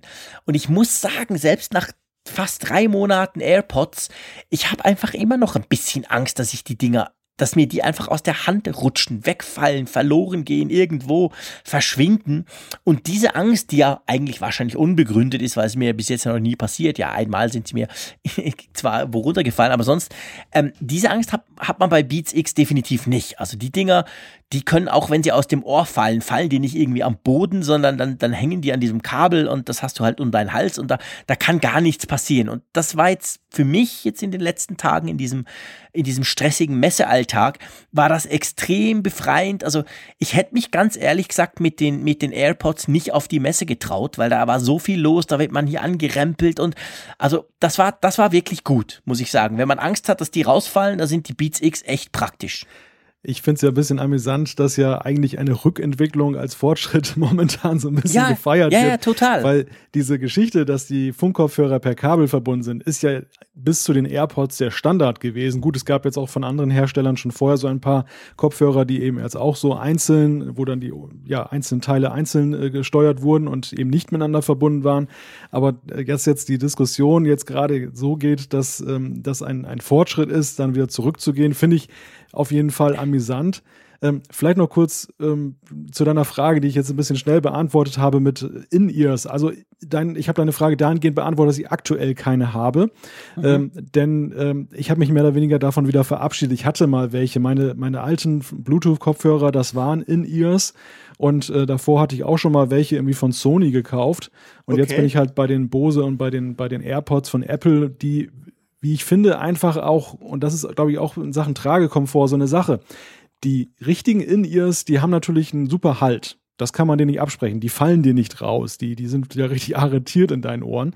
Mhm. Aber der Nachteil ist, dass man nach einer längeren Zeit des Hörens, so ging mir es zumindest immer, äh, dann doch irgendwann eine Art Druckgefühl dann entwickelt. Also das ist schon irgendwie was anderes, ob die ja. jetzt noch zwar im Ohr sind, aber dort so eher aufliegen von außen oder ob sie eben dann wirklich dann da reingehen und dann da äh, fest sind. Das äh, finde ich dann vom Komfort her dann doch ein Unterschied. Ja, da hast du recht. Also das ist definitiv so. Äh, ich, ich habe sie teilweise recht lange getragen, also auf dem Flug und, und auch auf anderen Sachen. Wer jetzt denkt, was, der hat Bluetooth-Kopfhörer am Flug? Ja, habe ich tatsächlich gemacht. Ich habe mir da erst danach überlegt, ob das überhaupt erlaubt wäre, aber es hat mich niemand darauf aufgewiesen, hat funktioniert jedenfalls. Ähm, das stimmt schon, die, die drücken schon mehr als, als zum Beispiel die AirPods, die man ja tatsächlich nach einer gewissen Zeit vergisst. Also mir geht das manchmal so, wenn ich nur einnehme, dann und zum Beispiel ein Gespräch führe und danach vergesse ich irgendwann, dass ich, dass ich den noch im Ohr habe. Das kann dir bei den Beats nicht passieren. Die merkst du schon und das ist, kommt, ist wahrscheinlich sehr persönlich, aber das, das ist nicht ganz so bequem. Also das ist tatsächlich so. Ich möchte das auch nicht, ich möchte, du hast vorhin gesagt, Kabel plötzlich wieder hochgefeiert. Bei mir persönlich ist es einfach so im direkten Vergleich. Ich hatte jetzt drei Monate lang nur die AirPods und ich habe jetzt, ja, eine Woche nur die Beats und habe so verglichen und stelle fest, okay, die Angst quasi, die Dinger fallen raus oder gehen verloren oder ich nehme sie in die Hand und sie rutschen mir raus und bah, auf der Straße oder auf dem Zug oder irgendwo. Die Angst habe ich halt bei den Beats nicht, logisch, weil die kann ich irgendwie fallen lassen, die können ja nicht runterfallen. Aber ich möchte das natürlich nicht generell sagen, dass man jetzt sagt, boah, Kabel ist viel besser, überhaupt nicht. Aber also, langer Rede, kurzer Sinn. Ich finde die Beats recht cool. Sie sind, die Töne finde ich definitiv besser als die AirPods das ist ganz klar. Aber es ist halt extrem gewöhnungsbedürftig, ob man sich eben so in ears quasi, ob man sich so Dinger überhaupt äh, reinsteckt, ob man sich überhaupt dran gewöhnen kann. Und ich glaube, das muss dann mehr die Frage sein. Also die Frage zu, zuerst hat man AirPod-Ohren, haben wir schon diskutiert. Wenn man die nicht hat, ist man beim AirPod sowieso schlecht dran. Und dann halt generell die Frage, ob du quasi solche, ähm, ja, halt solche In-Ears möchtest. Aber sonst vom Komfort, von der Bedienung, ja, und Malte, man kann die bedienen ohne Siri. das muss ja ein Traum für dich gewesen ah, sein. Herrlich. Ich habe wieder so ein Knöpfchen-Ding links, wie man sich das gewöhnt ist, wie früher. Da ist ein Mikrofon drin, da hat es in der Mitte einen Knopf, da kann ich klicken, dann stoppt Ich kann doppelklicken, dann geht es nach vorne oder dreimal, je nachdem, wie man dreimal wiederholt. Ich kann die Lautstärke verändern, rauf, runter. Wunderbar. Also ich muss nach wie vor sagen, es ist ja toll mit der Apple Watch, geht ja alles, aber das stört mich einfach schon an den AirPods, diese blöde Bedienung über Siri. Und das ist natürlich bei den Beats halt so wie früher, sagen wir es mal so. Und das fällt einem dann auf. Also ich, ich sage jetzt nicht, dass ich für mich persönlich ist das besser tatsächlich. Wäre jetzt aber nicht der Grund, nur deswegen auf die Beats zu gehen. Aber wenn ich jetzt eben drei Monate mit den anderen hatte und jetzt habe ich die, muss ich sagen, ja, Bedienung, ganz klares Plus bei den Beats X. Naja, wenn man sich darauf einlässt, dass man Siri benutzt. Ich habe jetzt am Wochenende spaßhalber mal die AirPods mit meiner Apple Watch direkt verbunden und habe darüber Musik gehört. Fand ich sehr witzig. Ach so, das, direkt das, ohne iPhone? Ja, ja, ohne das iPhone. Und äh, fand ich, fand ich sehr skurril, dass du eben so, so, ein kleines Abspielgerät am Arm hast und dann Aber eben geht auch, diese, oder? Das geht wunderbar, also ist klasse. Und ähm, da hast du ja dann eben dann auch die, die Steuermöglichkeiten dann direkt am Arm. Also da bietet es sich dann ja an, das dann auch so zu nutzen. Kannst du natürlich in der Kombination mit dem iPhone auch machen, aber dann entfällt eben das dritte Gerät im, im Spiel. Und mhm ja, finde ich dann ganz witzig. Ich glaube, der Punkt ist, und das höre ich bei dir heraus, und das ist auch für mich selbst so eine Erkenntnis, die ich äh, beherzige, die AirPods haben, glaube ich, nicht so den Anspruch, die alleinigen Kopfhörer in deinem Leben, in deinem Alltag ja, zu sein. Ja, das ist genau. eigentlich der Punkt. Also, und das ist die Erkenntnis, die bei vielen jetzt reift nach der mhm. ersten großen Euphorie, dass man eben merkt, naja, ähm, die, und das ist, ich bin da ganz glücklich drüber, weil meine Bose wollte ich jetzt auch nicht in den Müll schmeißen. Mhm. Ähm, die haben ihre Existenzberechtigung bei Dingen, wo es dann doch ein bisschen wackeliger wird, äh, wo man dann eben das, vielleicht das Gefühl hat, die könnten einem jetzt rausfallen. Ja. Und ähm, sicherlich auch bei, bei manchen ähm, Umgebungsverhältnissen dann eben von der Lautstärke, bei Bosiner zum Beispiel jetzt im Flugzeug wäre es natürlich klasse, wenn die das Geräusch rausfiltern. Da hast du mit den AirPods, mit den Beats jetzt ist es jetzt besser, aber mit den AirPods wäre da jetzt nicht der gleiche Effekt mhm. zu erzielen. Nebenbei bemerkt Jean-Claude, äh, jetzt wissen wir auch, wo die Turbulenzen hergekommen sind bei deinem Flug. Das waren ja, deine genau, Bluetooth-Kopfhörer. Das, das, waren meine Kopfhörer, genau. Die haben da irgendwie den Autopiloten gekillt. so muss es gewesen sein.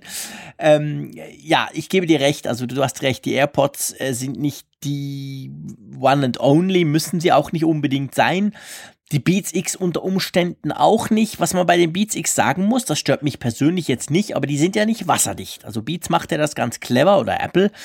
Ähm, also wenn du auch richtig, so richtig Workout, richtig sportlich mit Schwitzen und so machst, da sind die nichts. Da musst du dir die Power Beats 3 kaufen. Die kosten dann nochmal 50 Euro mehr, haben diesen, diese große, diese große Lasche ums Ohr und die sind dann wasserdicht. Also das haben sie schon ganz clever gemacht. Das ist natürlich ist ein bisschen strange auch, also ich, weil man denkt so, ja, aber äh, müsste irgendwie klappen.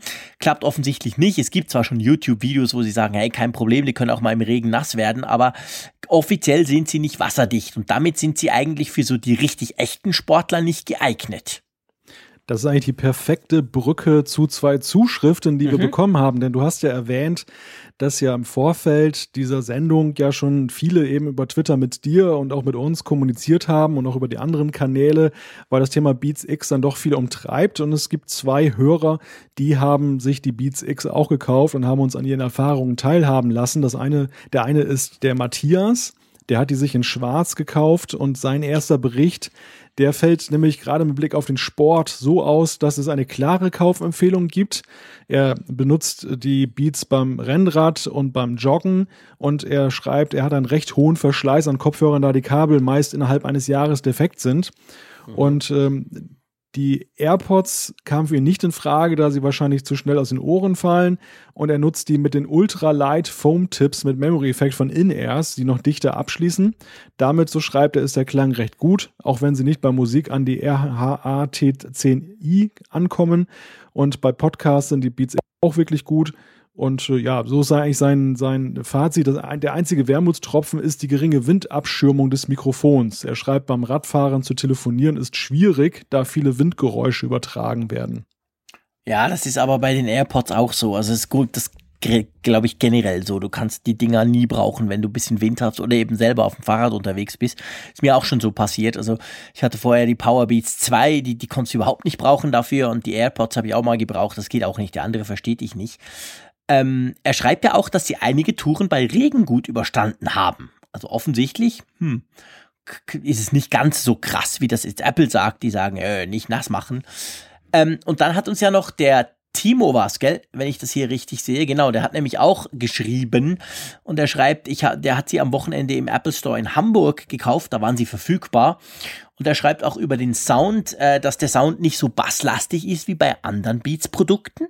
Das habe ich schon verschiedentlich lesen können. Das sei eben nicht ganz so krass, aber mir fällt dann halt auf, im Unterschied zu den AirPods haben sie deutlich mehr Bass, aber ich, ich finde das sehr positiv. Und dann ähm, sagt da, das Beste ist natürlich die Bluetooth-Verbindung zum Handy, weil die Umkleide ist im ersten Stock. Dort hat er sein Handy und dann im Erdgeschoss bewegt er sich und hat oft mit anderen keinen Empfang. Hier geht das super gut. Ähm, und was gefällt ihm nicht so gut? Ähm, er sagt, genau. Er sagt, eine Sache findet er richtig misslungen und zwar das Case zum Aufbewahren der Beats. Das ist, muss man wissen, so eine gummierte Tasche, die ist oben offen und er findet es ziemlich fummelig, die da wieder reinzubekommen. Und dann schaut am Schluss noch irgendein Kabel auf und er fragt sich, warum das Case denn eigentlich nicht verschließbar oder per, per Magnet oder Reißverschluss hat. Er hätte dafür 150 Euro mehr erwartet, aber grundsätzlich ist es sehr positiv. Ähm, Timo ist ganz witzig. Ich finde dieses Case klasse. Jetzt die letzten paar Tage, ich finde das ganz gut. Es ist tatsächlich so, die, die Beats, die haben ja dieses Kabel oben rum und dieses Kabel, das ist so ein spezielles, verwindungssteifes, das kann man wirklich zusammenlegen, zusammenknuddeln. Das ist nie irgendwie, da gibt's nie Knoten drauf, das entfaltet sich dann quasi von selber wieder. Und dadurch es ist schon so, man muss die einfach wirklich zusammenknuddeln, völlig in der Hand irgendwie zusammendrücken und dann tut man sie in dieses Case rein. Aber das funktioniert super, finde ich. Und so verpacke ich auch eigentlich meistens meine anderen Kopfhörer. Das Problem ist nur, wenn ich sie dann rausnehme, muss ich manchmal minutenlang dieses ganze Zeug entwirren. Und das musst du bei den Beats nicht, weil durch dieses spezielle Kabel sind die eigentlich sofort, du schüttelst mal kurz, da sind sie wieder da. Also ich fand das jetzt echt gelungen. Klar, man kann sich fragen für 150 Euro, ob es da nicht ein bisschen mehr hätte sein dürfen, aber das fand ich ganz praktisch. Und wenn du das rausschaut, stopfst du es einfach rein und musst dir keine Sorgen machen, dass du irgendein Kabel quasi umbiegst. Das haben die ganz gut im Griff. Kannst du dir das vorstellen, wie ich das erkläre, Malte? Oder findest du jetzt, hä, von was spricht der da? Ich finde den Begriff zusammenknuddeln so schön. ja, ein anderer ist mir nicht in den Sinn gekommen. Aber so, so läuft's wirklich. Also du musst einfach das alles in deiner Hand möglichst klein machen und dann stopfst du es da einfach rein. Und das kommt meinem Ordnungssinn ganz entgegen, weil ich funktioniere so. Ich stopfe einfach rein. Auch irgendwie meinen Rucksack mit, mit Ladekabel und so. Das Problem ist meistens, dann nehme ich es raus und dann sind die alle total verknotet.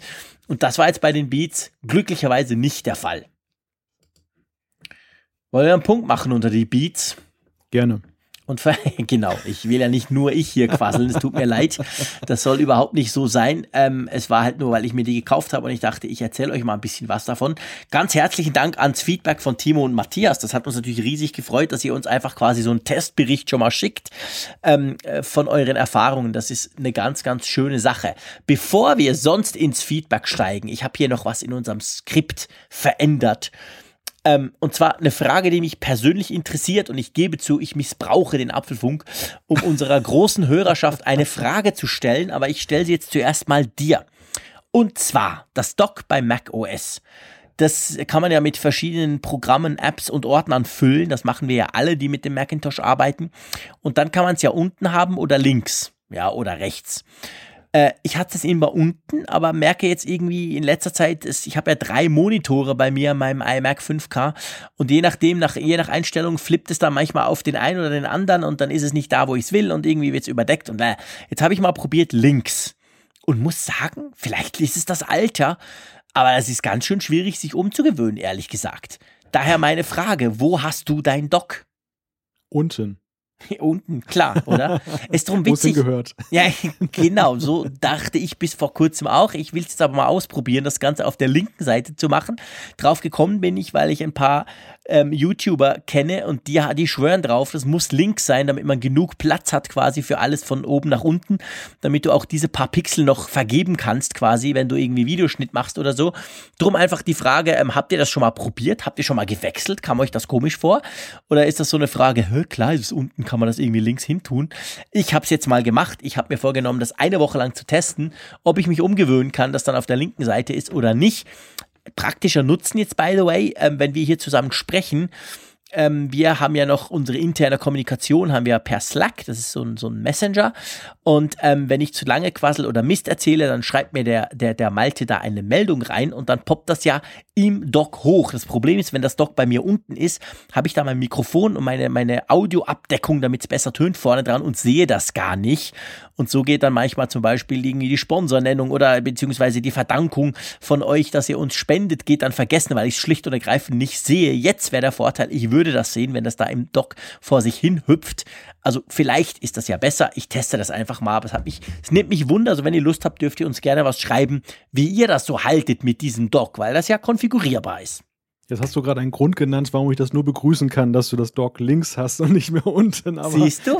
Siehst du? Nein, ich könnte jetzt sagen, ich mache es ja nur für dich. Ja, das ist li sehr liebenswert. äh, grundsätzlich ist es ja so, dass es ja nie genug Platz in diesem Dock ist, ja, um da alles genau Problem, was man ja. haben möchte ja. dort. Das ist genau das Problem und ich stelle auch schon fest, der Nachteil, wenn du es links oder auch rechts hast, ist, du kannst es in der Größe nicht mehr zoomen, sondern der zoomt dann selber ein, einfach, dass alles reinpasst. Dadurch ist es bei mir jetzt relativ klein geworden. Ähm, und unten kannst du ja quasi wählen, wie viel Platz es brauchen soll. Also, mm, ja, ich teste das jetzt einfach mal, aber vielleicht bin ich einfach zu alt und kann mich dann nicht mehr umgewöhnen. Lass uns zum Feedback springen. Du, ja. du legst los. Ich fange mal an. Patrick Stippel hat uns über Facebook geschrieben und ähm, er fragt, erzählt doch mal, was von euren äh, Terminen, also wie ihr die mit euren Partnern synchronisiert. Sind Wandkalender in der Schweiz weit verbreitet? Habe irgendwo gelesen, dass Wandkalender nur in Deutschland verbreitet sind. Stimmt das? Bei uns wird der Kalender regelmäßig fotografiert und per WhatsApp versendet. Geil. Heißer Workflow, Patrick. Das ist, ja, habe ich auch gedacht, klasse. Und äh, er würde gerne auf eine App-basierte Lösung wechseln. Leider lässt seine Ehefrau sich nicht ins Apple-Universum locken und auch nicht von den Wandkalendern abbringen und er hat mal gegoogelt und da eine Lösung gefunden. Das war, glaube ich, eine Crowdfunding-Initiative, die aber das Ziel nicht erreicht hat. Und seine Frage an uns ist, kennt ihr etwas Vergleichbares? ähm, also äh, ganz witzig, Patrick. Ich habe das gelesen. Ich versuche mich ja vorzubereiten für den Apfelfunk. Ich habe das gelesen und habe es nicht verstanden. Ich dachte, hä, was Wandkalender und WhatsApp-Foto hin und her? Hä? Und jetzt begreife ich eigentlich, von was du sprichst, während der Malte das so schön vorträgt. Also bei uns, ganz ehrlich wir haben auch einen Wandkalender. Wir haben in der Küche einen Wandkalender, da sind die wichtigsten ähm, quasi äh, Sachen der Kinder und von meiner Frau und von mir drin. Natürlich nicht die an und für sich Geschäftstermine, aber einfach so, dass wir so ungefähr wissen, hey, ah, dann ist er dann länger, irgendwie ist er am Abend nicht da oder so oder so oder der hat am Nachmittag Sport mal ausnahmsweise oder es kommt jemand vorbei, ein Freund von den Kindern und so weiter. Machen wir alles im Wandkalender. Wir, wir tun die aber nicht digitalisieren und hin und her schicken. Tatsächlich muss ich sagen, das dann nicht. So digital sind wir nicht. Ähm, also von dem her gesehen muss man sagen, Wandkalender bei uns in der Schweiz absolut verbreitet. Also das kann ich sagen. Fast alle, die ich kenne, so Eltern von, von Kids von anderen oder so, wenn ich bei denen bin, die haben eigentlich auch fast alle einen Wandkalender, wo sie so ein bisschen ihr Family Business, ihre Family Termine, ihre Familientermine darin eintragen. Ähm, ich bin ganz ehrlich und das erstaunt mich jetzt selber noch gar nicht auf die Idee gekommen, mir zu überlegen, ob man das digitalisieren kann. Wir haben die Einkaufsliste digitalisiert, wir haben ganz viel digitalisiert, aber den klassischen Wandkalender, nee, das haben wir noch nie versucht. Vielleicht geht das nicht. Wie ist das bei dir, Malte? Ja, sehr ähnlich. Also bei uns ist das so, meine Frau managt den analogen Kalender. Ja, bei das uns ist, es auch so. Das wird mal von meiner Frau gemanagt. Ich ja, schreibe da nie was rein. Genau. Das ist so ein, so ein Aufklappkalender, ähm, wo dann neben einem schönen Motiv, dann einem Monatsmotiv, dann eben dann entsprechende Felder sind und da managt sie im Grunde alles dann, was für uns relevant ist. Und ich mache mein eigenes Kalendermanagement digital, das läuft dann halt über mein iPhone und das umfasst aber im Wesentlichen dann ja berufliche Termine und, und äh, Dinge, die mich jetzt in erster Linie selber betreffen. Ich habe mal den Versuch unternommen, dass wir mal in die iCloud kommen, aber da war uns ein ähnliches Schicksal äh, oder war mir ein ähnliches Schicksal bestellt wie dem Patrick, dass ich meine Frau nicht so recht dafür begeistern konnte, eben das alles zu digitalisieren. Und so ist es dann eigentlich bei diesen getrennten Welten geblieben. Hat natürlich den Vorteil der Redundanz, auch bei ganz wichtigen Terminen, dass wir jeder in seinen Kalender einträgt. Und wenn mal alle elektronischen Geräte kaputt gehen sollten, dann haben wir immer noch den Wandkalender, ganz klasse. ja, also ich, ich habe da auch immer mal wieder drüber nachgedacht. Da, das ist gar nicht so einfach. Ja, dass das eigentlich ein Thema wäre. Ja. Aber es ist tatsächlich halt einfach praktisch, dieser Wandkalender. Das sage ich jetzt, gut, ich kann jetzt sagen, ja klar, weil meine Frau ihn führt. Aber ähm, es ist tatsächlich etwas, was irgendwie Sinn macht und es ist vor allem da, wo ich es brauche. Wenn ich zu Hause bin, gucke ich da drauf und wenn ich unterwegs bin, habe ich meine eigenen in meinem digitalen Kalender. Und ähm, ja, ich will es jetzt nicht auf die Frauen schieben, aber meine Frau ließ sich eigentlich auch nicht digitalisieren in dem Bereich.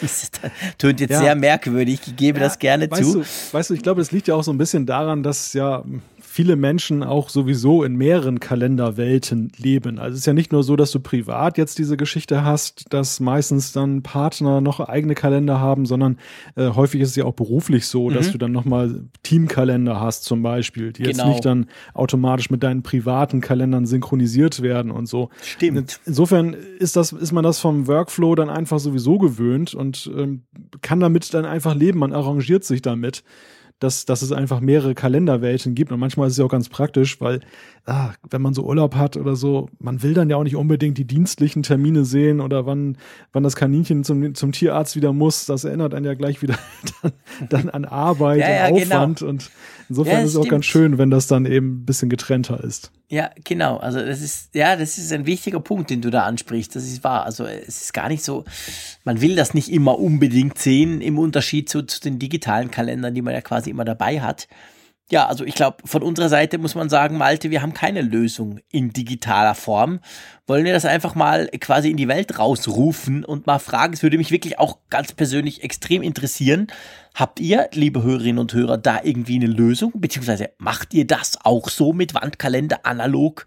Oder, oder habt ihr da irgendwas Digitales gefunden? Das wäre schon ganz spannend, auch wenn ich denke, dass wir trotzdem, selbst wenn wir, wenn jetzt mir jemand die super Mega-App schickt, wir würden wahrscheinlich beim Wandkalender bleiben. Sag ich jetzt einfach mal, ohne die App gesehen zu haben, weil ich meine Frau gut kenne. Aber ähm, nee, also es ist ja auch praktisch. Ich meine, du kriegst ein Telefonat, hey, kann schnell der, der XY bei uns noch das und das und dann schreibst, stehst du davor, schreibst das rein und dann, wenn die Frau, also es ist, irgendwie ist es einfach ganz praktisch. Aber ja, mal gucken, ob wir da Lösungen kriegen. Wollen wir das mal so stehen lassen? Ja, ja, lass uns mal weitergehen zur nächsten Zuschrift, die eigentlich, da mussten wir auch nichts rausrufen, denn die Welt ruft manchmal selber dann schon uns zu, wenn wir was sagen oder hier besprechen. Und äh, der Markus, der ähm, er hat uns, äh, nee, Moment, ich bin ein zu weit. Der Daniel, der Daniel hat uns geschrieben äh, zu der Frage mit Podcasts auf dem iPad. Da hatten wir, wir beide ja laut gefragt, wer braucht denn sowas? Das iPad ist doch viel zu groß. Das ist doch eigentlich so eine klassische Geschichte fürs iPhone.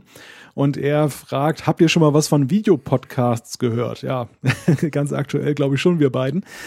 Ja, stimmt, kennen wir. Und haben wir schon mal von gehört. Und da macht ein iPad Sinn. Äh, Gerade öffentliche TV-Sender bringen immer mehr Videopodcasts. Ich habe mir, schreibt Daniel, mir meine drei, vier liebsten Sendungen und auch die Key Apple Keynotes abonniert. Da ich im Ausland lebe mit acht Stunden Zeitverschiebung schaue ich eh fast nie live. Und für das iPad benutzt er Casts oder Pocket Casts. Und Vorteil, gute Synchronisation, einfache Auto-Download-Funktion und Push kann für einzelne Podcasts eingestellt werden. Ähm, er will nämlich nicht immer Push-Nachrichten aller Breaking News haben. Das wirft ja eigentlich die Frage auf, lieber Jean-Claude, guckst du eigentlich Videopodcasts?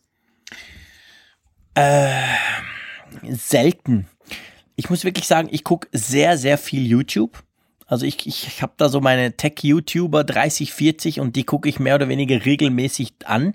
Da lebe ich mir manchmal wirklich einen Abend lang Zeit und gucke irgendwelche coolen Tech-YouTube-Videos. Ähm, aber äh, ich, der Daniel übrigens wohnt ja in Hongkong, ist aber ein Schweizer und ähm, ich weiß, dass bei uns der öffentlich-rechtlich, ich glaube, es ist in Deutschland genau gleich, haben sehr, sehr viele, fast alle Sendungen, jedenfalls alle eigenproduzierten Sendungen, als eben Videocast dann drauf. Da kann man sich das alles noch anschauen. Aber ich ganz, ganz selten, also ganz ehrlich, fast, fast nie mache ich das. Wie sieht's bei dir aus? Ja, geht mir ganz ähnlich. Also ich habe mich auch schon geoutet, dass ich YouTube gerne auf dem iPad nutze. Mhm. Das haben wir beide ja auch in der Sendung gesagt, dass das genau. eigentlich für uns in der Beziehung das Videodevice ist. Aber ähm, Videopodcasts gar nicht, muss ich sagen. Also wenn zum Beispiel öffentlich-rechtliche Sendungen, die schaue ich mir dann eher über die Mediatheken an. Die, die will ich nicht abonnieren, sondern das mhm. sind wirklich so klassische On-Demand- Formate für mich, wo ich einfach sage, wenn ich Bock drauf habe, will ich die sehen, aber die sollen mich jetzt nicht nerven, dass ich dann unter Druck bin. Ja. Ich muss die mir immer mal angucken. Und Geht es gibt genau ja gleich. Ja, und es, es gibt ja auch Podcasts eben, ähm, die jetzt dann auch Video senden. Wir haben ja auch schon über ein paar hier gesprochen. Der OneCast ist ja so ein Beispiel. Und ähm, ja, aber ich muss ganz ehrlich sagen, kann mich da auch nicht so richtig durchringen, denn und da werden mir viele Hörer beipflichten, denn das ist ja auch deren Befürchtung gewesen, als wir jetzt ein Video gemacht haben. Mein klassischer mein, oder meine klassische Situation, in der ich Podcast höre, ist eben häufig auf Autofahrten. Und mhm. da habe ich gar nicht die Möglichkeit, mir irgendwie jetzt ein Bild anzugucken oder man sollte es tun, es nicht tun. Und, und vor dem Hintergrund äh, bin ich dann eher so audiophil, was das Ganze angeht. Und weniger jetzt so, dass ich mich jetzt wirklich hinsetze und eine Stunde mir ein Video reinziehe. Ja, geht mir ganz genau gleich. Also es ist, ja, da gibt's nichts hinzuzufügen. Aber ist natürlich ein spannender Input, Daniel. Herzlichen Dank. Und da, damit kann man natürlich nicht so ganz generell plakativ sagen, ja, Podcast, iPad macht keinen Sinn. In dem Fall macht es natürlich definitiv Sinn. Da gebe ich dir vollkommen recht. Wollen wir mal zum Markus gehen. Zu einem würde ich sagen, Feedback, welches mein Herz erwärmt hat. ja, äh, wir, wir lesen ja hier eigentlich nicht so viel Lob für uns vor, weil wir sagen, wir wollen ja jetzt nicht hier uns selbst beweihräuchern oder beweihräuchern lassen von unsern Hörern, wir obwohl ja wir nie eins. Nein, Quatsch, eben genau nicht. Wir, ja, wir kriegen, kriegen total viel. Wieder. Genau. Ja, total viel, muss man ja sagen. Also nach wie vor total viel. Und das finde ich einfach super. Ähm, ich lese auch jede dieser Zuschriften extrem gerne und das freut mich wirklich. Klar, und dir geht, dir geht es nicht anders, das weiß ich. Und der Markus hat uns aber etwas geschrieben, das so ein bisschen noch herausragt aus dem, was wir sonst kriegen, weil es wirklich sehr persönlich ist. Und ähm, ja, Jean-Claude, vielleicht magst du das mal vortragen. Genau, also er schreibt, Hallo ihr beiden, ich fand eure Sonderfolge echt cool. Vor allem hat mich diese, also er meint die Sonderfolge mit Video, vor allem hat mich diese an eine sehr schöne Zeit in meinem Leben erinnert. Genau heute vor einem Jahr stand ich am Meer in Singapur und habe einen meiner Apple Podcasts gehört. Leider ging dieser nur noch zehn Minuten und ich war schon ganz traurig bei solch einem schönen Wetter keinen coolen Podcast mehr zu haben. Doch dann fiel mir plötzlich ein, dass ich vor meinem Abflug einen neuen Apple Podcast namens Apfelfunk heruntergeladen hatte. Genauer gesagt Folge 1 und 2. Naja, dachte ich, da muss ich doch jetzt mal reinhören. Ich war absolut begeistert von Maltes angenehmer Stimme, aber auch Jean-Claude, welchen ich schon seit längerem aus dem Geek Week kannte, hat seine Sache wie immer super gemacht. Was soll ich ein Jahr später dazu sagen? Es ist seither der beste Apple Podcast, den es in Deutschland gibt und jedes Mal, wenn ich euch höre, muss ich an die schöne Zeit in Singapur am Meer denken. Ha, das ist cool, Markus. Das freut mich außerordentlich oder uns. Äh, erstens, dass du uns immer noch zuhörst nach einem Jahr. Und zweitens natürlich, dass der Apfelfunk dadurch quasi irgendwie mit dieser Erinnerung Singapur am Meer connected ist. Ja, das ist eine schöne Geschichte, oder Malte? Ja, das ist wirklich eine wunderbare Geschichte. Und äh, ja, ich finde es immer wieder faszinierend, in welchen Lebenslagen und welchen Situationen der Apfelfunk gehört wird. Das, das ist jetzt nicht die erste Zuschrift, die in die Richtung geht. Wir, wir hören immer wieder mal von Leuten, die jetzt äh, interessante Berufe auch ausüben und dabei dann den Apfelfunk hören, meinetwegen auf dem Trecker in Neuseeland oder äh, auf der Weltreise sonst wo. Kürzlich haben wir auch was bekommen äh, von jemandem, der ähm, durch die ganze Welt tourt, der ständig in den USA, Südafrika und sonst wo unterwegs ist und dann auch mal stets den Apfelfunk im Gepäck hat. Mhm. Das finde ich wirklich ausgesprochen ja witzig einfach, sich vorzustellen, dass man eben in, in solchen Orten gehört wird, wo man selber noch nie gewesen ist. Ja, das ist wirklich ganz, ganz lustig. Das hätte ich mir auch nie, das hätte ich nie gedacht, dass man uns quasi auch im Ausland hört oder eben mitnimmt. Lass uns doch den Chris noch, kommen wir überspringen ein und nehmen den Chris noch, weil es ganz praktisch ist. Wir haben gesagt, wo man überall den Podcast hört. Das wäre dann noch ein anderes Beispiel. Ja, Chris hat geschrieben, großartiger Podcast, den ich immer gerne beim Spaziergang mit unserem Labrador und Baby im Tragesystem schläft immer unterwegs höre. Bisher benutze ich noch die Kabelkopfhörer, aber die Lust ist groß, AirPods zu probieren, wenn man euch so zuhört. Generell benutze ich immer nur einen Hörer im rechten Ohr, genau wie Jean-Claude. Ähnlich ist das bei meiner Frau auch, die ganz gerne einseitig trägt. Und interessante Frage, kann man die AirPods auch einzeln an zwei verschiedenen iPhones betreiben? Dann könnten wir die Kosten halbieren und uns ein Set teilen. sehr, sehr eine coole Idee. Äh, geht nicht. Also ich, ich, ich habe im Internet überhaupt nichts gefunden. Ich habe mit dem iPhone meiner Frau versucht, die irgendwie zu trennen, aber ich habe es nicht hinbekommen. Und ich glaube, das geht wahrscheinlich nicht. Oder wie siehst du das, Malte?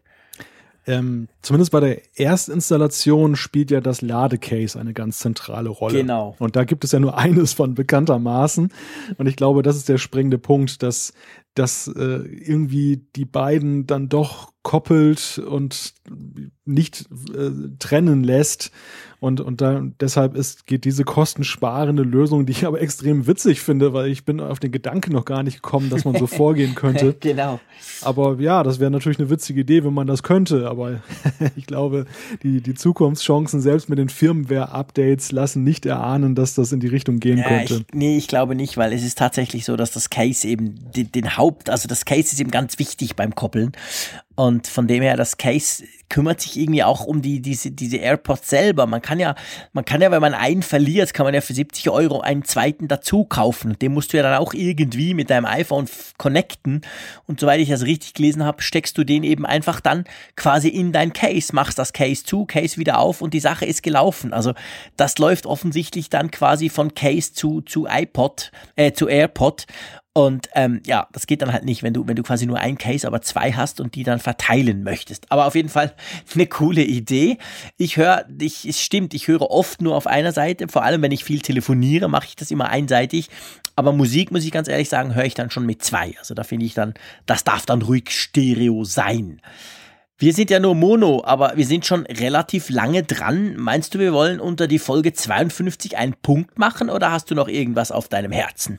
Ja, bevor das hier monoton wird. Ich, genau. ich, ich wollte eigentlich nur hinzufügen, ähm, am Anfang war es ja ziemlich schnell unterwegs, dass äh, ich dieses Flügelflattern auch mal schon in einem Flugzeug erlebt habe. Allerdings im Jumbo-Jet. Also das fand oh, ich oh, das ist ja noch viel schlimmer. Das fand ich extrem beeindruckend. Ja, ja, das, das war über, über Colorado, über irgendeinem, äh, ja, weiß nicht, Sturm, der da wohl irgendwie unten Puh. tobte und dann gab es Turbulenzen und dann flatterten so schön die Flügel im Wind äh, ja, war eine sehr interessante Erfahrung. Und hast du, das ja spannend, wir machen ja quasi den Podcast zu. Ich habe mit dem angefangen, wir hören mit dem auf.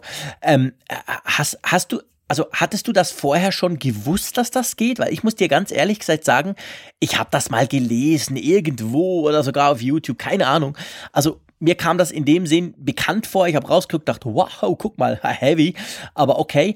Aber ich habe mir dann überlegt, wenn ich jetzt noch nie davon gehört hätte und da so gemütlich im Flieger sitze und rausgucke und sehe, wie dieser, Flie wie dieser Flügel also wirklich massiv rauf und runter bewegt, ich glaube, ich hätte einen Riesenschreck bekommen. Also für mich war das so ein bisschen wie die Jungfrau zum Kinde. Das war okay. der, der, ersten Flüge. Ouch. Äh, ich hatte mich da auch noch nicht so mit auseinandergesetzt mit der ganzen Frage. War aber in dem Moment noch ein bisschen naiv unterwegs und habe so gedacht, ja, das muss wohl so. Ja, das muss so sein. Insofern hat mich das damals nicht so schockiert. Mittlerweile würde ich das wahrscheinlich ein bisschen anders sehen, wenn ich jetzt nicht das schon erlebt hätte und wüsste, was genau, es auf sich also hat. Eben, ich, ich war dann, also ich war total relaxed und ich bin sonst eigentlich, ich, ich habe auch keine Angst beim Fliegen. Ich gehe mal davon aus, die haben das ja im Griff. Aber ähm, ich glaube, ich wäre schon erschrocken, wenn ich jetzt nicht gewusst hätte, dass das quasi ein normal, ein, it's not a, it's not a bug, it's a feature. Das ist quasi eine normale Funktion und nicht irgendein Fehler, weil ähm, ja, auf jeden Fall das Ding ist eben nicht so starr, wie man das Gefühl hat, wenn die, wenn die Flieger am Boden stehen. Also auf jeden Fall, wir sind alle wieder gut angekommen. Das ist das Wichtigste. Und ihr, liebe Hörerinnen und Hörer, auch, egal ob ihr uns im Flugzeug hört, unterwegs in die Ferien oder wo auch immer. Eines ist sicher, lieber Malte, wir kommen wieder. Ja, wir kommen wieder. Nächste Woche, Mittwoch, soll es wieder soweit sein. Der nächste Apfelfunk. Und bis dahin wünschen wir euch eine schöne Woche. Tschüss, macht's gut, bis dann.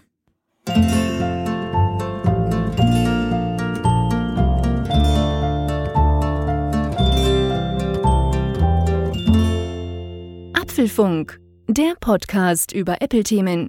Mehr Infos unter www.apfelfunk.com.